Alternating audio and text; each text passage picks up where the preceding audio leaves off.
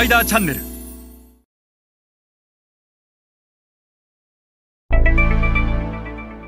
皆さんこんにちはスパイダーの森部です、えー、今日は、えー、先進グローバル消費財メーカーのキーサクセスファクター、えー、主要成功要因についてお話しします、えー、まあアジア新興国市場においてはまあ食品飲料菓子日用品えー、それらの市場で、えー、P&G やネスレユニリーバーコカ・コーラペプシコといった主要な先進グローバル消費財メーカーが市場の大半を占めているとでこれら勝ち組である先進的な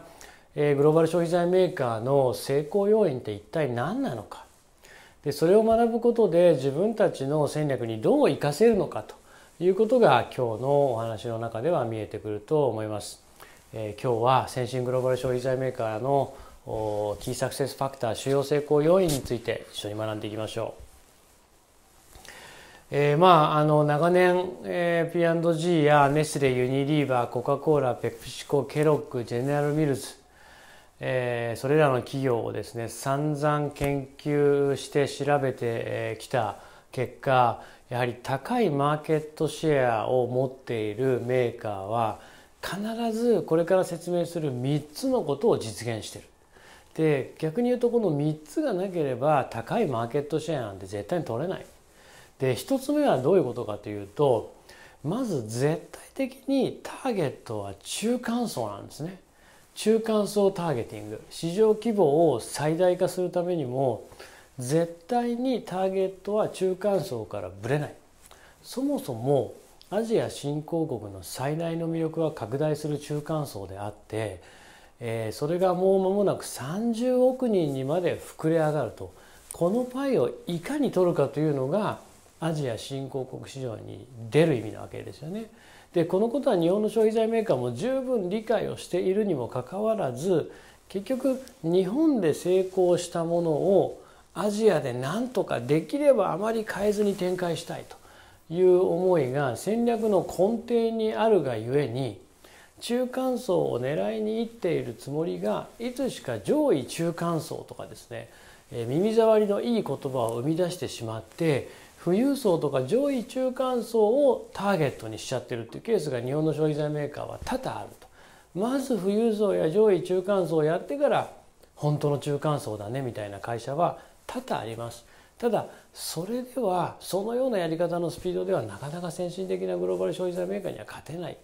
いかにど真ん中の中間層にターゲットを当てて彼らが欲するものを開発してぶち込んでいくかということをやらないと絶対にアジア新興国市場は勝てない。先進的な消費財メーカーというのは絶対的に中間層ターゲティングだというのが1つ目。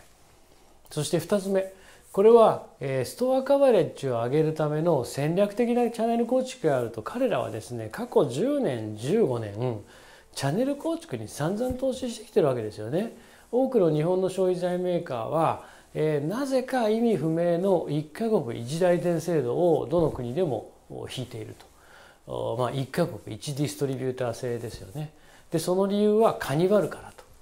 で、えーと、MT はカニバルかもしれないけども何十万何百万店舗ある TT を取らなきゃいけないのがアジア新興国市場なのにもかかわらず一社のディストリビューターでそれ賄えるはずがないので一社のディストリビューターで全てやるなんていうのは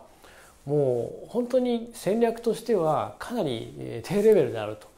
一社の例外もなく先進的なグローバル消費財メーカーは一カ国一ディストリビューター制を引いているところなんてない。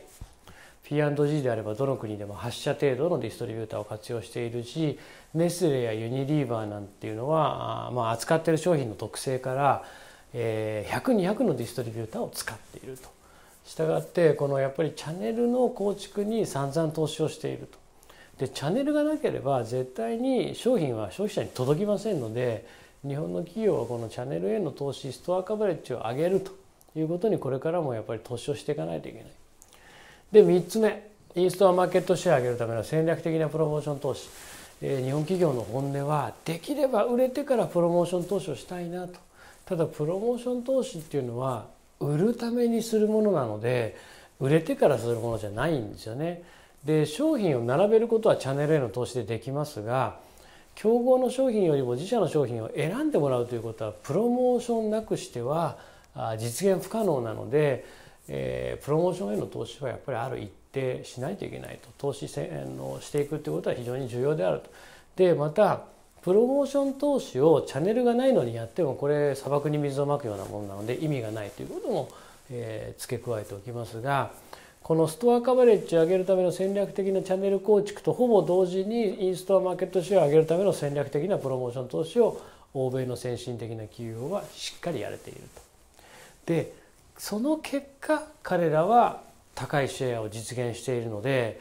えー、もしこの3つができているのにシェアが上がらないなんていう企業があるんだとしたらあのぜひ連絡が欲しいぐらいですけどそんな企業私は過去15年間一生見たことがないし逆にこの3つができていれば必ずシェアは上がるしこの3つができていなければシェアは永遠に上がらない